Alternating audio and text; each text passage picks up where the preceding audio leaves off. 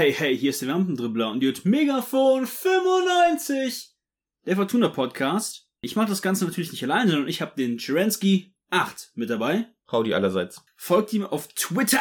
Ihr könnt natürlich auch mir gerne als Wampendribbler folgen. Was machen wir eigentlich? Wir haben diese Folge so ein bisschen in Mischmasch vor. Wir würden gerne die Neuzugänge bewerten, halt so ein bisschen auf die Testspiele gucken, die passiert sind. Micha, wie hast du die Testspiele wahrgenommen? Ja, also das Testspiel gegen Bochum, da habe ich die letzte halbe Stunde reingeguckt. Da hat Bochum eigentlich versucht, hinten draus aufzubauen. Fortuna stand gut und dementsprechend war es ein Bochum lässt den Ball in der Abwehr zirkulieren. Ja, damit hat sich das eigentlich auch erledigt gehabt, so die letzte halbe Stunde gegen Bochum. Das äh, 5-0 gegen Meerbusch ist halt standesgemäß ein Spiel gegen einen unterklassigen Gegner, wo man auch sagen könnte, warum nur 5-0, aber das war ja noch zu einer Zeit, wo man noch nicht so viel im Training war. Dann gab es ja nach dem Spiel gegen Meerbusch noch die Corona-Fälle, wo wir wahrscheinlich nachher nochmal drauf kommen.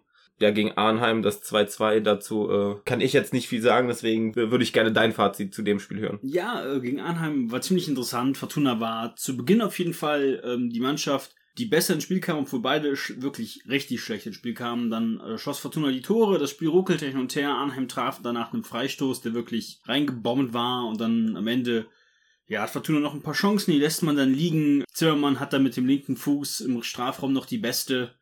Und äh, dann macht Arnheim meiner Meinung nach verdient das 2-2, aber war halt ein Testspiel und du hast halt gemerkt, ähm, Fortuna war halt gebeutelt, man konnte nicht so wechseln, wie man das gewollt hat, wie man das möchte. Aber jetzt kommen ja auch wieder Spieler zurück. Und dann können wir natürlich auch direkt auf die Corona-Spieler gehen. Mit äh, Petrovski, Kovnatski, Ampoma, Fori. Joa, was ist so, was ist so deine Meinung zu diesem Corona-Ausbruch? David Kovnacki hat's. Der ist so der Spieler, der das verbreitet hat und die ja meisten Symptome davon hatte. Die anderen Spieler sind jetzt äh, nach, dem, nach der Corona-Testung wieder frei und können dementsprechend trainieren. Er ist äh, stabil, aber er ist halt trotzdem aktuell erkrankt. Persönliches Pech für ihn. Er war seitdem er bei Fortuna ist irgendwie verletzungsgeplagt. Wir wünschen ihm natürlich gute Besserung, dass es halt wieder besser wird bei ihm. Und was ist sonst so dein Fazit zu der ganzen Corona-Posse? Passiert halt. Ja, wir haben halt das Glück, dass es, sage ich mal, nicht so ist wie damals in Dresden, wo halt äh, das Bundesland gesagt hat, die komplette Mannschaft muss weggesperrt werden, sondern hier in NRW wurden die dann halt, ähm, sehr so wie das damals in, bei Köln war, bei Köln hatten ja auch welche Corona während der ähm, Saison noch, die, die direkten Kontakt mit den Mitspielern hatten, die äh, wurden dann halt, sag ich mal, in Quarantäne gesetzt und der Rest wurde getestet und wenn die zweimal negativ getestet wurden, durften die halt weiter trainieren. Äh, Pietrowski ist jetzt auch wieder mit dabei im, Kart, im Training gewesen. Ja, was Kownatski angeht, ist halt irgendwie schade, weil der hat irgendwie so ein, so ein Verletzungspech und irgendwie, ja, ich bin ja immer noch der Meinung, das ist einer der besten Spieler, den, den wir haben aber ähm, dem braucht halt ein bisschen Spielpraxis wieder, weil irgendwie muss, so viel wieder einfach, weg ist. Der muss einfach mal, äh, weiß ich nicht, zwei, drei Monate fit sein und spielen. Und die ganzen kleinen Verletzungen, größere Verletzungen, das, das hilft halt auch irgendwie nicht, in so einen Rhythmus zu kommen, in eine Form reinzukommen. Das hilft alles einfach nicht. Petrowski, ja, haben wir bis jetzt nur das eine äh, Testspiel von ihm gesehen gegen Meerbusch. Ähm, da wackelte er noch genauso wie alle. 5-0, aber irgendwie doch extrem scheiße gespielt ähm, gegen Bochum, ja, man schießt da meiner Meinung nach ein glückliches Tor und beide Mannschaften schaukeln sich zu Ende. Für mich aktuell Shootingstar der Vorbereitung auf jeden Fall ähm, Schinter Appelkamp. Hat gegen Arnheim ein richtig krasses Spiel gemacht und vorher auch schon super gespielt. Für mich auch äh, ein Spieler mit einem riesen positiven Impact ist äh, Jamal Siebert. Der hat gegen Arnheim jetzt über 90 Minuten gespielt und ansonsten kam er gut zum Einsatz. Scheint wohl der Innenverteidiger zu sein von den Junioren, die hochkommen der sich durchgesetzt hat, durchgesetzt hat denn ähm, ja, der gute Herr Toglu, der scheint da nicht wirklich äh, in Schlagdistanz zu sein. Also kann auch sein, dass äh, Siebert, sage ich mal, Toglu vorgezogen wurde, weil Toglu schon seinen Profivertrag hat, aber wo ich mir dann auch denke, wenn, ja, wenn, er, wenn er dann einen Profivertrag hat und spielen soll für die Bundesliga als Nummer zwei oder Nummer drei potenziell, weil aktuell, da kommen wir gleich noch zu bei den Neuzugängen zu, hat man äh, Kevin Danso verpflichtet, der letztes Jahr, keine Ahnung, 10, 11 Spiele gemacht hat. Der braucht auch wieder Spielpraxis und Zeit und ähm, eigentlich hast du danach aktuell nur die Jugend, weil Kahn Eihan ja nach Sassuolo gewechselt ist, dazu gleich mehr. Also müsste man ihn eigentlich dann einsetzen, aber aktuell Jamil Siebert macht da einen sehr guten Job. Man merkt bei Jamil Siebert doch schon, dass ihm da so ein bisschen die äh, Profi-Erfahrung fehlt. Aber er hat äh, gegen Arnheim hat er zwei, drei krasse Aktionen gemacht. Ähm, und wenn er spielt, dann ist es auf jeden Fall ein Mann für die Zukunft. Ähm, körperlich robust und ich bin echt beeindruckt, wie zügig der dann doch auf den Beinen ist. Micha, kommen wir noch ähm, ganz kurz zu deiner Meinung. Wie, wie gewichtest, gewichtest du so Testspielergebnisse oder Testspielperformances? Ja, weiß nicht. Also das ist immer so, also das Ergebnis ist mir persönlich da eigentlich immer komplett scheißegal. Es ist halt nur wichtig, dass die Mannschaft sich einspielt und dass man dann sieht, okay, die beiden Spieler fun funktionieren zusammen oder in der Aufstellung funktioniert die Mannschaft zusammen oder ja, man sieht dann halt, sag ich mal, wie Spieler halt auf dem Platz in einem Spiel miteinander harmonieren.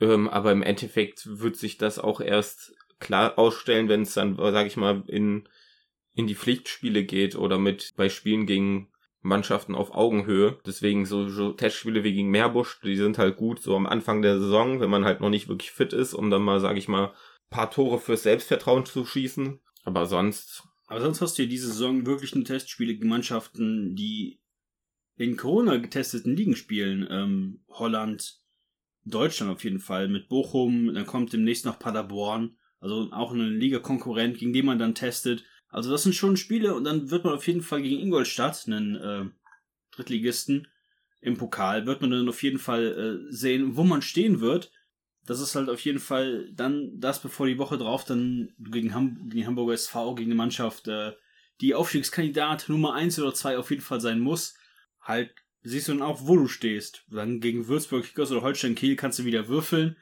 Aber das ist die zweite Liga. Hier geht es wund, munter ab. Ja, weil was zum Beispiel Ingolstadt ab angeht, ist halt, ja, da hat Fortuna eigentlich einen der stärksten Gegner, die die überhaupt hätten haben kriegen im DFB-Pokal bekommen ich sag mal so, es wäre wieder Fortuna typisch, dann in der ersten Runde direkt wieder rauszufliegen. Aber ja, deswegen mal gucken, wie das wird im Pokal gegen Ingolstadt. Und dann nochmal kurz zu den ähm, zwei, zu den drei richtigen Neuzugängen, die man bis jetzt hat. Das Fenster ist ja bis Ende September offen diesmal. Und dann mal gucken, ob und was da noch passiert. Fortuna hat noch ein paar kleine Baustellen. Der Trainer hätte gerne noch ähm, einen Spieler für die Offensive, genauso wie gerne noch einen weiteren Innenverteidiger und ein Linksverteidiger auch noch. Also da gibt es drei, drei Positionen, die noch gerne bekleidet werden sollten. Aber kommen wir mal zu Jakub Petrowski. Der hat ja mehr oder weniger letzt, letztes Jahr äh, gut gespielt, war dann verletzt und kam dann sehr gut zurück. Du kennst ihn aus der polnischen U-Nationalmannschaft natürlich. Wie denkst du, wird er Fortuna weiterhelfen können auf diese zentralen Mittelfeldposition? Ja, ich denke, das ist für Fortuna ein richtig guter Transfer. Und ähm, ich glaube, der wird auch sehr gut mit Kownatski harmonieren wenn die beiden mal zusammenspielen werden oder mal zusammenspielen sollten. Ja, für mich ist das halt eher so ein, so ein Ballverteiler. Also das ist dann, sage ich mal, einer, der so eher in die, in die Rolle von einem Stöger treten könnte, wenn man ihn lässt. Ist halt auch ein groß gebauter Spieler, der halt gut die, ähm, der gut die Flanken, die einfach so, sage ich mal, nach vorne geschlagen wird, abfangen kann und rausköpfen kann. Und ähm, dementsprechend von ihm verspreche ich mir eigentlich sehr viel. Und ähm, wie gesagt, ich hab, kann mir gut vorstellen, dass der jetzt in der Saison eigentlich der, der Stöger-Ersatz sein wird und somit der Spielmacher sein könnte, wenn man ihn lässt für Fortuna. Er bewegt sich halt ein bisschen weniger auf dem Feld, er bleibt halt eher im Mittelfeld. Stöger, hat halt ähm, ja, Varianten nach vorne, beziehungsweise auch nach hinten. Jakob Petrowski bewegt sich halt eher wirklich zentral ähm, auf der Acht und geht halt nötigerweise zwischendurch mal in die, in die Verteidigung, wie Stöger das gemacht hat. Jakob Petrowski kam für 500.000 Ablöse fest zur Fortuna. Das heißt, ähm, man hat einen Dreijahresvertrag, glaube ich, unterschrieben. Wird uns auf jeden Fall einige Zeit erhalten bleiben. Ist auf jeden Fall ein Talent. Ähm, eins der größten Mittelfeld, was die Polen aktuell haben. Und dann mal gucken, was es da so passiert. Wir haben Kevin Lanzo geliehen für 500.000 Gebühr plus, man sagt nochmal, äh, 4 Millionen Kaufoption oder Kaufpflicht, je nachdem, äh, wie man die Klauseln auslegen möchte. Und äh, Kevin Lanzo, äh, körperlich, körperlich robuster Spieler, der äh, auch gute Pässe hat, natürlich nicht vergleichbar mit äh, Kahn Eihahn. Und ähm, ist halt dann natürlich eine andere Nummer. Hat letzte Saison 10 11 Spiele gemacht, nicht wirklich viel, also nirgendwo Stammspieler gewesen. Und dann mal gucken, ähm, wie viel Talent man noch aus ihm rauskitzeln kann. Er ist, zwei, äh, er ist 21. Mal gucken, was da noch an äh, ja, Leistungskurve oder Talentexplosion passieren kann. Micha, kurz dein Statement zu Kevin Danso. Bei Augsburg fand ich den immer ordentlich. War dann überrascht, dass er eigentlich noch so jung ist, weil ich kenne den aus Augsburg gefühlt schon zwei, drei Jahre. Ich weiß aber nicht, ob mir dann einfach das Gefühl einen Streich spielt. Ja, und es ist halt, sag ich mal, einer, der eigentlich ganz gut ist. Ähm, ob er, sag ich mal, einen Eihahn ersetzen kann oder ob das. Äh, er ist halt vom Spielertyp kein Passverteiler. Er spielt, ja, gut, genau, er das spielt, meine er ich, ja. spielt gute Pässe, keine Frage für einen Verteidiger. Aber es ist halt, äh, er ist eigentlich eher der Spieler, der über eine körperliche Robustheit kommt. Also in dem Duo Hoffmann und dann, so das hat man gegen Bochum gesehen, ist Hoffmann der, der mehr läuft. Ich bin ja der Meinung, wenn man, sage ich mal, einen Kastenmeier spielen lässt, dann könnte ein Kastenmeier so die Rolle von einem Eihahn, was den Spielaufbau angeht, äh, übernehmen. Aber das ist dann wieder äh, zu weit nach vorne gegriffen. Wenn du nach vorne greifst direkt, komme ich direkt zu Florian Hartherz, kam so frei vom Aufsteiger Bielefeld. Für die äh, Bundesliga schien er den nicht gut genug, deswegen schloss er sich Fortuna Düsseldorf an. 27 Jahre alt, hat schon einiges an Ligaerfahrung, Stammspieler, hat letzte Saison bärenstark gespielt, äh, kommt als Linksverteidiger, wird dementsprechend, glaube ich, auch äh, unangefochten bleiben. Ich glaube nicht, dass an den äh, Gerüchten, die es aktuell um den Spieler aus Griechenland äh, gibt, wirklich irgendwas dran ist, weil wir davon so speziell auch noch nichts Richtiges gehört haben. Aber wir lassen uns halt mit sowas gerne auch belehren. Ähm, sehe Fall Stöger, der sich mit dem VfB Stuttgart nicht einigen konnte auf einen Vertrag und aktuell beim vereinslosen FC ein bisschen kickt. Kurz deine Meinung äh, zu Florian Hartherz, äh, Stammspieler letztes Jahr gewesen bei Emilio Bielefeld, richtig gute Saison gespielt, einige gute Assists, ähm, ging in den Testspielen auch immer sehr, sehr weit nach vorne, überlief meistens Pledel auf der linken Seite. Was erwartest du dir von ihm und wie findest du seine Leistung in der Karriere bis jetzt? Ja, ich, für mich ist das halt so ein, sag ich mal, guter Linksverteidiger aus der zweiten Liga. Der wird meiner Meinung nach ungefähr so, oder ich schätze ihn so ein, dass er eine, ungefähr auf einem Niveau ist, wie, sag ich mal, ein Gieselmann.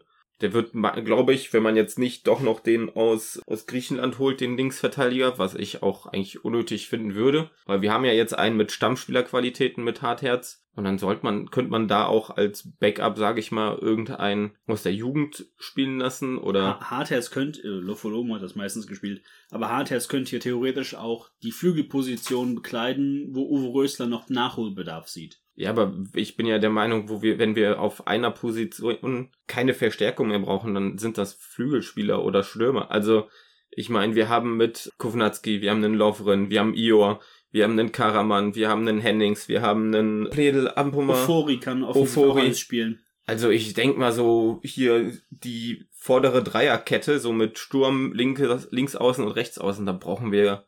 Also da bin ich jetzt nicht der Meinung, dass wir da unbedingt noch einen Linksverteidiger vorziehen müssen, wenn wir nur einen Linksverteidiger im Kader haben, so. Theoretisch auch John Zimmer, der hat jetzt zwei Testspiele äh, vorne rechts gespielt. Zimmer ist ja eh immer so einer, der, der gefühlt auch eher als defensiver Rechtsaußen gespielt hat, um, sag ich mal, die rechte Au Außenbahn dicht zu machen mit beiden und dann gefährlich zu kontern mit Zimmer mit seiner Schnelligkeit. Also ich bin halt der Meinung, man sollte irgendein junges Talent für links noch verpflichten oder einen aus der Jugend holen. Aber ich glaube nicht, dass man dann, sag ich mal, einen Spieler ausleihen sollte, der dann dem Hartherz, sag ich mal, eine Konkurrenz ist, sondern wenn, dann kauft man halt noch einen oder man lässt halt die Jugend spielen, aber dann irgendwie einen auszuleihen.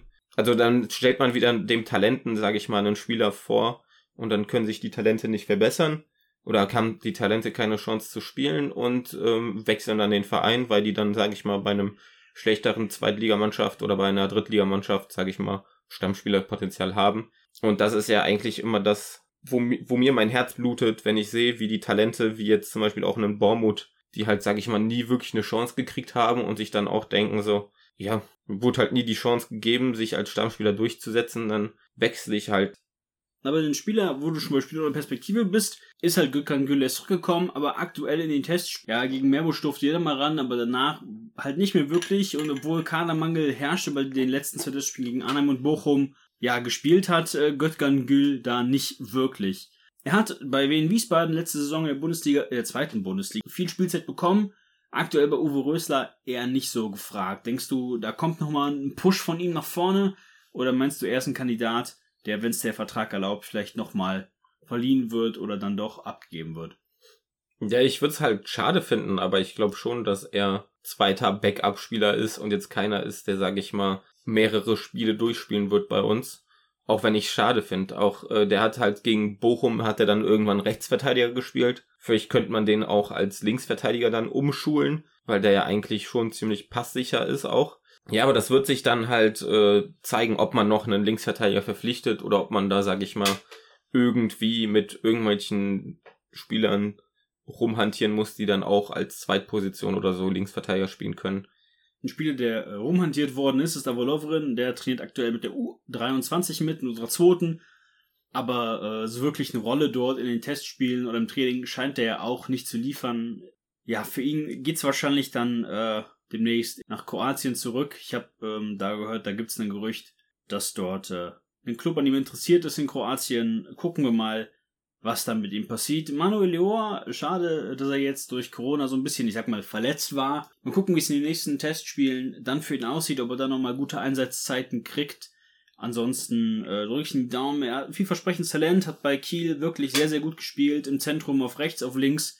Also da verspreche ich mir einiges von ihm. Vielleicht doch erstmal in der zweiten Reihe, aber auf jeden Fall kommt da einiges. Micha, phew, also wenn ich jetzt auf die Podcast-Uhr gucke, habe ich eigentlich gar keine Lust mehr für diese Folge noch die Abgänge zu besprechen, aber die müssen wir unbedingt rausballern. Diego Contento geht zu Sandhausen ablösefrei. Für uns schlecht oder gut? Eigentlich, äh, ja, der hatte halt Verletzungspech, ist dann nie drangekommen und jetzt ist er halt wieder weg. Ist, glaube ich, das Beste für alle so jetzt. Gucken wir mal, was er bei Sandhausen reißen kann. Achso, was Contento noch angeht, dann nochmal ein äh, ein Satz, den ich reinwerfen wollte. Ja, wo ich mich dann auch wieder komplett abgefuckt habe über, ich glaube, das war Express, die dann jetzt so so mit einer großen Headline von wegen Fortuna verlängert mit Contento, weißt du, und dann irgendwie so der der Untertext so ja, manchmal ist nicht alles so, wie, wie man es auf den ersten Moment denkt, weißt du, wo ich mir auch schon dachte, so, ich klicke auf eure scheiß Überschrift nicht drauf, weil ich weiß, dass es um die Frau von Contento geht,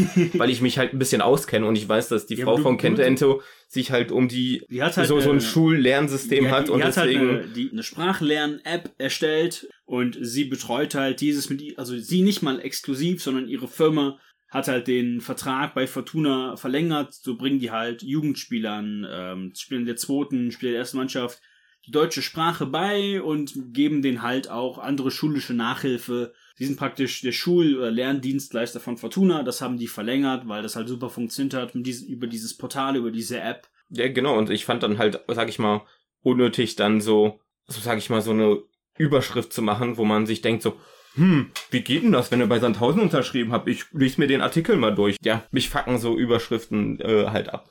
Das wollte ich eigentlich damit nur sagen. Ja, so Überschriften äh, ist halt auch so ein Thema. Nico Gieselmann äh, will halt da bleiben, wo es Überschriften gibt. Sondern er ist nämlich nach Union Berlin gewechselt in die Fußball-Bundesliga. Die braucht einen neuen Linksverteidiger. Und dort wird er dann seine Karriere fortsetzen. Äh, dir viel Erfolg, Nico. Äh, schade, dass du dich halt dann doch gegen die Fortuna entschieden hast. Äh, Robin Baumut hatten wir besprochen. Jetzt sehe ich gerade KSC ist es, Karlsruher SC. Da zieht es ihn dann demnächst hin. Ihm viel Erfolg in der zweiten Liga. Wir werden uns für äh, hoffentlich zwei interessante, äh, siegreiche Matches für die Fortuna äh, werden wir uns dann wiedersehen. Markus Sittner, der wollte zurück in die Heimat. Das hat er auch ähm, bekundet, Fortuna wollte ja mit ihm verlängern, aber er sagte, nee, ich möchte zurück in die Heimat, nach Austria Wien. Und man konnte sich dann doch mit äh, US Sassaulo auf einen, eine Ablöse einigen von 2,5 Millionen für keinen Eihahn. Lachhafte Ablöse, aber es ging ja bei dem Vertrag halt tatsächlich nie wirklich um, um das Datum, sondern es ging halt darum, dass Fortuna der Auffassung war, dass die Leistungsprämie, die die eigentliche festgeschriebene Ablöse von 7 Millionen erhöht, auch greift wenn die ähm, Ausstiegsklausel Ablösesumme trifft. Ist das nachzuvollziehen, wie ich das formuliert habe? Äh, möglich. Also, ich versuch's nochmal. Kan Eihan hätte grundsätzlich eine Ausstiegsklausel gehabt von 7 Millionen. In der ersten Liga. In der ersten Liga. Diese erhöht sich durch Leistungsprämien variabel zwischen 500.000 und 3 Millionen. Er hat jetzt Einsätze gehabt, deswegen würde die sich um 500.000 erhöhen. Jetzt steckt Fortuna ab und er hat eine Ausstiegsklausel für 2 Millionen. Sassaulo war der Meinung, die 500.000 Leistungsbonus zählen nicht. Fortuna war der Meinung, sie zählen. Und da am Ende des Tages halt dann doch scheinbar äh, der Anwalt von Sasaulo zu der Erkenntnis kam, die müssen wir doch bezahlen, hat man sich dann darauf geeinigt und Kan Eihan war dann doch weg. So, Micha, wir haben natürlich auch äh, Oliver Fink verabschiedet.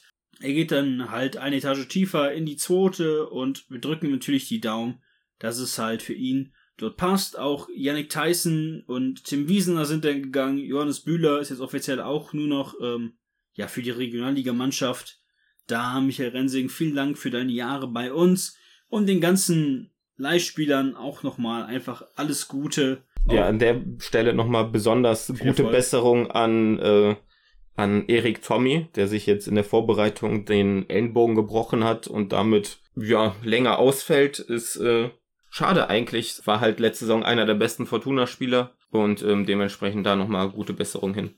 Kommen wir so, ein bisschen zu einem Reizthema aktuell, zu Florian Kastenmeier. Mir ist ganz klar, wen die Bild im Tor sehen möchte, nämlich Raphael Wolf. Welcher Gegner die verfolgen, ist mir auch unklar. Was hältst du denn von diesem Interview, was er gegeben hat, äh, oder diesem Post, den er getätigt hat über Manuel Neuer, den er dann am Ende auf seiner Instagram, Facebook und Twitter klargestellt hat, dass es eigentlich ein Riesenkompliment war und halt keine Schandtat war oder keine Schlechtmachung von Manuel Neuer, dem Triple-Sieger. Ja, wie soll ich sagen? Äh, ich habe mir das ganze Thema habe ich mir nichts zu durchgelesen. Ich habe halt auch nur Überschriften gesehen, wo der angeblich ähm, gesagt hat, dass Neuer ein Scheißtyp ist und dass Kastenmeier viel geiler ist als Neuer. Laut Bild würde ich interpretieren, war genau das die Aussage. War es halt, war es halt nicht, aber okay. ja, natürlich ist, äh, ich mach's halt wie die Bild. Ich äh, übertreibe einfach und drehe die Aussagen so, wie ich es haben möchte, damit es zu meiner Argumentation passt. ähm, so. Nein, aber das ist halt so dieses, ich weiß auch nicht, was genau der gesagt hat. Ja, der hat halt äh, gesagt, dass Neuer der beste Torwart ist, aber Manuel Neuer halt sehr orthodoxe ähm, Methoden entwickelt hat, Bälle zu halten und abzuwehren, die du halt so im klassischen Torwarttraining äh, meistens nicht lernst. Wo ich mir auch denke, ja, wo ist denn da jetzt die Kritik? Nur weil man halt etwas anders macht als andere, heißt das ja nicht direkt, dass es schlecht ist. Dementsprechend verstehe ich dann auch nicht, warum da so ein großes Thema wird. Er hat halt jetzt im Nachhinein auch gesagt, so, äh, das hat er eigentlich in dem Bildinterview gesagt, aber das wurde halt so nicht veröffentlicht, wie er es gesagt hat, sondern man hat halt irgendwie wieder diese komische. Ja, man hat sich Aussagen genommen und genau, dann so hat, hintereinander ja, ja, genau. gesetzt, genau. dass sie so passt, wie also, man sie halt ähm, haben möchte. Ja, aber das ist halt allgemein nein, so dieses halt Bild und Express, da sollte man einfach nicht draufgehen und nichts durchlesen, weil Nein, aber somit haben halt wir ja, ja, aber das ist auch vorher, so, mir vorher, vorher, also den zwei Tage vorher kam ein Artikel von ähm, sozusagen, wo Campino halt sagt, dass Rafa Wolf ein geiler Keeper ist, aber das sind Zitate gewesen von vor zwei Jahren oder so. Die hat man dann jetzt genommen, um ihn geil zu stellen. Dann zwei, Ta zwei Tage später hat man das Interview mit Kastenmeier genommen, um ihn schlecht zu stellen. Aber beide haben jetzt äh, Spiel über 90 Minuten gemacht. Rafa Wolf hat ein Spiel über 90 Minuten gemacht gegen den äh, VfL Bochum. Und Florian Kastenmeier hat ein Spiel über 90 Minuten gemacht gegen Vintesse Arnheim grundsätzlich, ähm, Rafa Wolf, denke ich, ist ein bisschen besser auf der Linie. Äh, Florian Kastenmeier ist der bessere Spieler im Spielaufbau. Der guckt sich da wirklich sehr, sehr viel von meinem Neuer ab, wo er auch gesagt hat, das ist tatsächlich ein Vorbild für mich und ich versuche halt da ranzukommen. Welchen von beiden siehst du stärker? Was ist für dich wichtiger, die Linie oder das Stellungsspiel eines oder das Mitspielen eines Keepers? Ich würde mich freuen, wenn Kastenmeier im Tor bleibt ich finde, der hat seine Sachen ordentlich gemacht. Der ist ja praktisch als Torwart für die zweite Mannschaft auf einmal Bundesliga-Stammspieler geworden und hat das dafür ordentlich gemacht. Natürlich, er hat dann irgendwie zwei, drei Spiele gebraucht, um reinzukommen, was eigentlich auch, sag ich mal, was man auch einem, einem jungen Spieler, der noch nie Bundesliga gespielt hat, dass man dem dann auch mal zwei, drei Spiele gibt, um sich wohlzufühlen. Und ich finde, der ist auf der Linie ordentlich. Aufbauspiel finde ich ihn überragend gut. Also da bin ich wirklich der Meinung, dass man, dass er auch da, sage ich mal, die, die Lücke, die Eihan im Aufbauspiel hinterlässt, dass er die auch äh, teilweise schließen könnte, wenn man ihn halt lässt. Ja, und Kastenmeier ist einfach noch ein junger Torwart, der sich halt weiterentwickeln kann. So, und ähm, dementsprechend, ich bin ja eh immer ein Freund von, sage ich mal, Jugend- und Talentförderung. Deswegen würde ich, wäre ich halt froh, wenn man, sage ich mal, Kastenmeier weiterhin pusht und den halt durchzieht, dass man dann, sage ich mal, für die nächsten Jahre, ja, dass man da für die nächsten Jahre auf jeden Fall gut aufgestellt ist und notfalls, wenn er halt, sage ich mal, zu gut für Fortuna ist, dann auch für Geld verkaufen kann, um dann, sage ich mal, ein neues Talent ins Tor zu stellen. Aber das ist dann wieder meine Traumvorstellung. Ja, ich würde halt auch behaupten, wenn Funkel noch Trainer wäre, dann wäre Wolf auf jeden Fall zu 100% nächste Saison Torwart. Weil einfach nur, ja, der hat halt mehr Erfahrung. Und ähm, sonst finde ich eigentlich, Kastmeier und Wolf auf der Linie finde ich gleich gut. Und Kastmeier hat dann zusätzlich halt noch die zwei Pluspunkte, er ist halt jünger und kann sich noch weiterentwickeln und hat halt ein sehr gutes Aufbauspiel, wenn man sich anguckt, wie er Abschläge macht und wie er Pässe spielt nach vorne und auch mal, sag ich mal, in die gegnerische Hälfte so lange Bälle, die dann halt, sag ich mal, zu 90 Prozent ankommen, wird auf jeden Fall auch, sag ich mal, in der zweiten Liga, ich glaube, in der zweiten Liga kommt da kein Torwart ran, der so ein gutes Aufbauspiel hat. Und dementsprechend bin ich halt pro Kastenmeier. Schauen wir mal, für wen sich dann Uwe Rösler entscheiden wird. Es ist ja angeblich ein offenes, äh, wie sagt, das, sagt man das, ein Head-to-Head-Combat zwischen den beiden.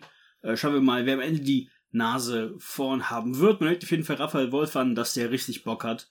Ähm, und das scheint den beiden ganz gut zu gefallen, der wirklich einen harten Konkurrenzkampf diese Saison zu haben. Micha, ähm, du bist von uns der der Fan heißt. Ich bin ja so ein bisschen der Moderator und Journalist dieser Sendung und du bist halt eher so der Fan. Das Herz des Fans spricht aus dir. Der biertrinkende Assi, der pöbelt. Genau. Ich sitze in der Loge und du pöbelst im Block. ja. Untervolk. Nein, ähm, worauf ich eigentlich wollte ist, wie findest du, dass es halt aktuell bei den Ligaspielen aktuell noch keine Zuschauer geben wird? Man, man sagt, man will im Winter nochmal neu sich orientieren, ob man dann äh, eine Rückrunde mit Zuschauern ermöglicht, aber wie findest du das aktuell? Ja, ist halt schade, aber kann man halt nichts machen. Ich habe ja eh da nicht damit gerechnet, dass man man, äh, die, man, bis dieses Jahr, dass man dieses Jahr noch ins Stadion gehen kann. Man hat ja 10, 15 Prozent Auslastung geprüft, aber das ist halt aktuell, äh, wird das nicht umgesetzt. Ja, das ist halt auch schwachsinnig. Also was bringt mir das, ins Stadion zu gehen, wenn meine, wenn meine Leute, sag ich mal, drei Plätze weiter sitzen und man eh keine Stimmung machen darf oder man eh keine Stimmung machen hinkriegt, dann äh, bin ich halt auch einer. Dann gucke ich mir das lieber irgendwo in einer Bar oder bei Kumpels an und trinkt da so mein Bier bei, weißt du?